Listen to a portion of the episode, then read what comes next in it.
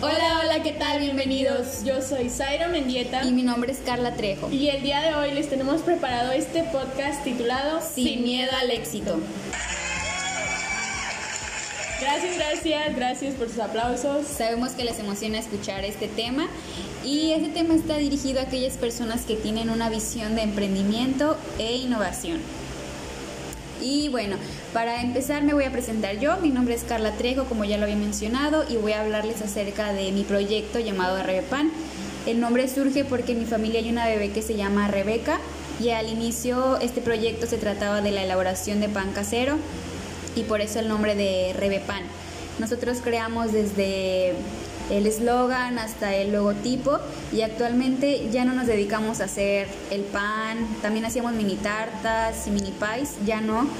Ah, nos dedicamos a hacer desayunos sorpresas o cualquier detallito que nuestros clientes pidan que coticemos, nosotros lo elaboramos porque nos dimos cuenta que era menos trabajo y nos estaba dejando un poco más de ganancia este tipo de, de actividades o servicio.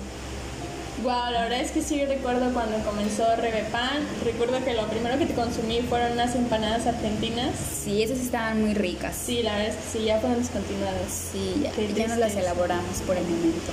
Bueno, pues mi nombre es Zaira Mendieta y mi proyecto se llama Repostería Menoso. Repostería Menoso surge gracias tristemente a la pandemia y es que en vacaciones de Semana Santa de ya hace un año, más de un año, mi hermana, quien estudió la carrera de gastronomía en la Universidad Autónoma de San Luis Potosí, Campus Valles, este, me di cuenta de que en Facebook una de sus compañeras se dedicó a vender pasteles, postres y yo le hice el comentario, oye, ¿por qué no comienzas a vender? ¿Por qué no haces algo? Le digo, sería un ingreso para ti y la verdad es que no pierdes nada.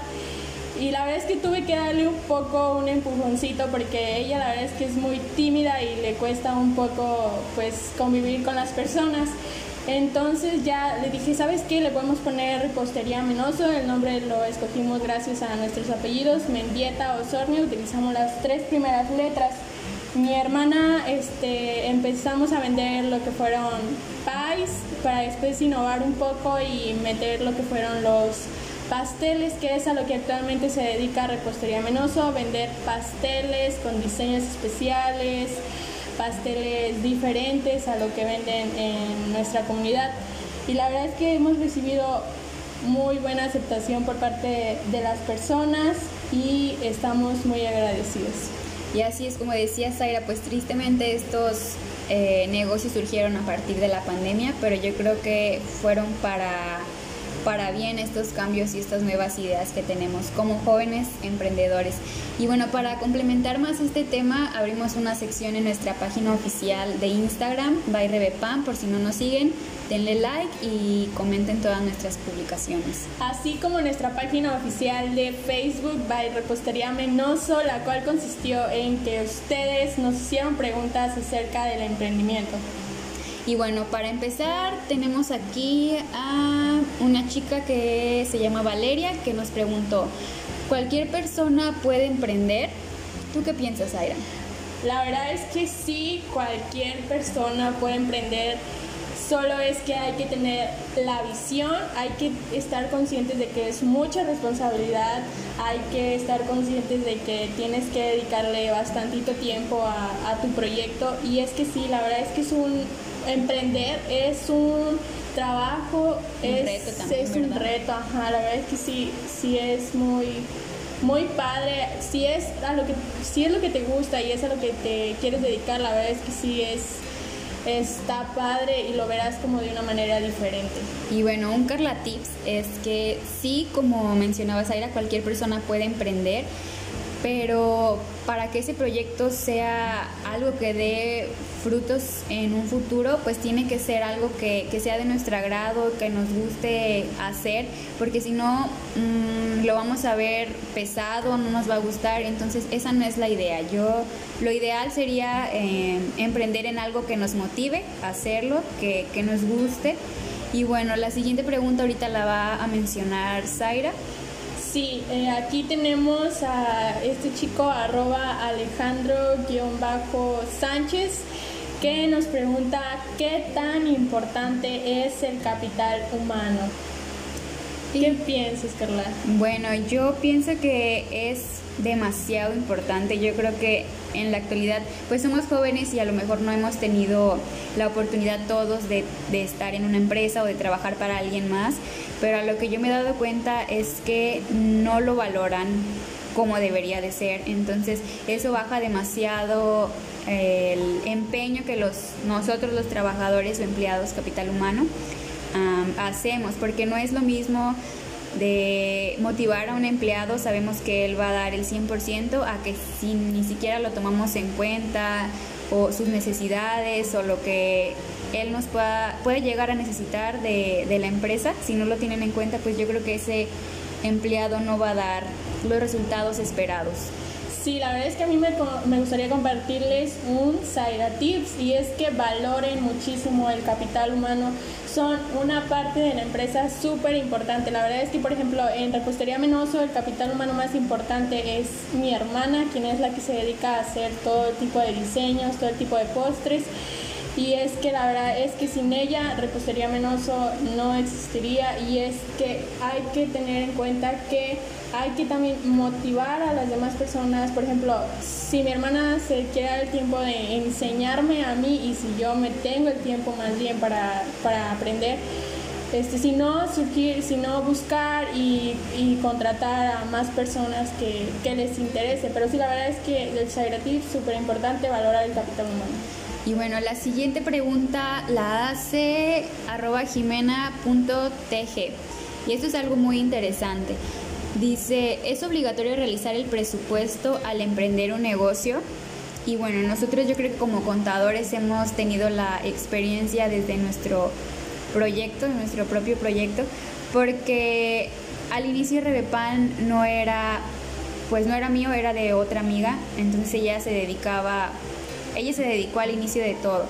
Y a lo que me di cuenta fue de que ella no realizó un presupuesto porque gastábamos demasiado y pues eso fue ya hace un año cuando comenzó Rebepan y hasta la fecha tenemos material que está desperdiciado porque ya no se utilizó, no nos supimos administrar con el dinero ni con el material tampoco, no hicimos una lista.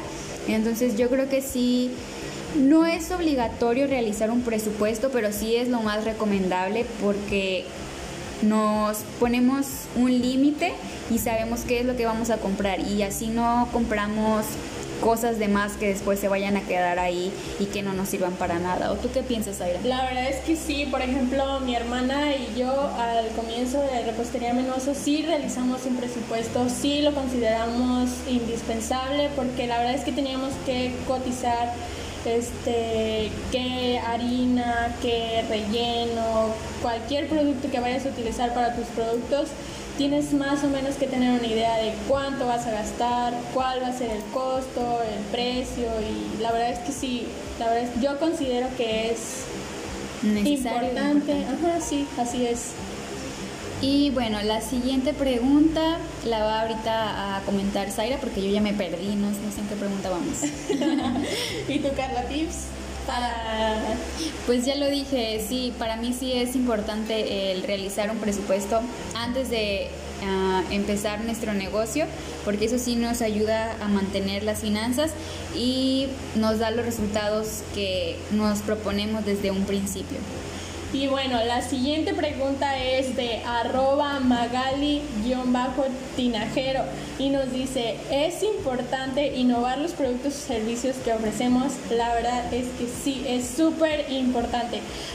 Les comparto una experiencia que tuvimos en Repostería Menoso y es que un día hicimos una encuesta de, de que a la gente qué les gustaría que vendiéramos y les pusimos ahí que un pastel de tres leches o un pastel chorreado. Y la verdad es que votaron por el pastel de tres leches, pero la verdad es que yo pienso que la gente no conoce el pastel chorreado y como quiera nos dimos a la tarea de elaborarlo, bueno mi hermana de elaborarlo y es que el pastel chorreado es algo nuevo en mi comunidad. Cuando estés en un lugar donde ves que el mercado que vende pasteles no está innovado, tienes que darle a conocer a la gente tus nuevos productos, que prueben, que sepan Y la verdad es que sí, les gustó bastante y ya después comenzamos a, a vender pasteles innovadores. Por ejemplo, hay una repostería, bueno, una pastelería, como allá le llaman, que se dedica a vender pasteles, pero a veces son pasteles tradicionales con un diseño normal, o sea, cualquier diseño Básico. básico, ah, gracias por la palabra. Y, por ejemplo, de pan normal. Y, por ejemplo, mi hermana lo que innovamos fue es que metimos pasteles con diseños diferentes, por ejemplo, ya que una florecita en media luna, un monito o cosas así. Y también algo innovador es que los pasteles traen relleno, relleno de fresa, de chocolate. Eso es algo que las demás empresas o las demás pastelerías no tienen. Y bueno, lo que yo pienso es que sí e- es importante el innovar o mejorar los productos que ya tenemos y que conocen las personas, porque así podemos obtener nuevos productos y también nuevos mercados, porque no, tal vez manejamos un producto que solo esté ah, dirigido a, no sé, a los niños o a los jóvenes y con un nuevo producto pues abarcamos o especificamos a qué mercado nos queremos dirigir y yo creo que es muy importante para que una, un- una pequeña empresa no se quede estancada siempre con lo mismo y un Carla Tips de nuevo pues es que no le tengamos miedo a innovar porque a veces creemos que, que no va a funcionar, pero si lo planeamos, si hacemos encuestas, encuestas de mm, a las personas para ver si lo van a aceptar, entonces yo creo que sí va a ser algo padre. Sí, la verdad es que yo creo que algo también importante es, por ejemplo, si eres de una carrera de gastronomía, toma cursos, actualízate, ve qué es lo que está ahorita en la actualidad, este, llamando la atención a la gente. Si ofreces un servicio igual, checa qué está a la moda, qué es lo nuevo, qué es lo que está en tendencias, en redes sociales. Así es, y bueno, otra parte importante, aparte de lo que ya mencionamos, pues yo creo que también es, eh, bueno, los anuncios o cómo te das a conocer en páginas, porque en páginas como Facebook, porque ahorita creo que es lo que más se está usando y es como más podemos llegar a las personas. Entonces yo creo que debemos de enfocarnos también en ser creativos para que esos anuncios llamen la atención de las personas y las convenzan realmente de querer comprar nuestro producto o servicio. Claro, el marketing es una parte muy importante dentro de las empresas. Así es. Y bueno, otra pregunta que nos hace Eliseo dice, ¿qué tipo de crédito utilizaron para emprender? ¿Tú utilizaste algún crédito, Sara? Muy buena pregunta. La verdad es que cuando comenzamos con la repostería, este, mi hermana y yo ya comenzamos ahí a ver cómo podíamos obtener dinero, porque la verdad es que no trabajábamos, estábamos en casa con las clases en línea, pero ya en vacaciones pues no sabíamos qué hacer, entonces nos dimos cuenta que había ropa, vestidos que ya no utilizábamos y los vendimos, de ahí obtuvimos una parte del capital para emprender. Otra parte sí utilizamos un crédito, crédito llamado informal. Un crédito informal es aquel que te presta un dinero un familiar, que empeñas algo. El crédito que obtuvimos pues nos lo dio una prima, el cual lo conseguimos pues fácilmente y con ese con ese con esa cantidad fue que pudimos comprar las cosas que necesitábamos y, y así poder comenzar con, con nuestro negocio. Y bueno, Revepan, como les dije desde un inicio, empezamos mal en las finanzas, entonces no utilizamos un crédito en sí, fue dinero de pues de nuestra bolsa. Y, pero yo creo que sí es importante, o ya cuando tú tengas bien establecido si tu negocio o de que estás consciente de que sí va a funcionar y que tú vas a estar comprometido con ese negocio, es, sería bueno eh, obtener un crédito tal vez para la renta de, de, un local o también financiamientos a corto plazo, porque como somos empresas pequeñas, pues tampoco nos conviene tener un financiamiento después de mucho tiempo y con una cantidad tan alta, porque pues la verdad yo creo que debemos empezar con poquito, pero que sea algo firme.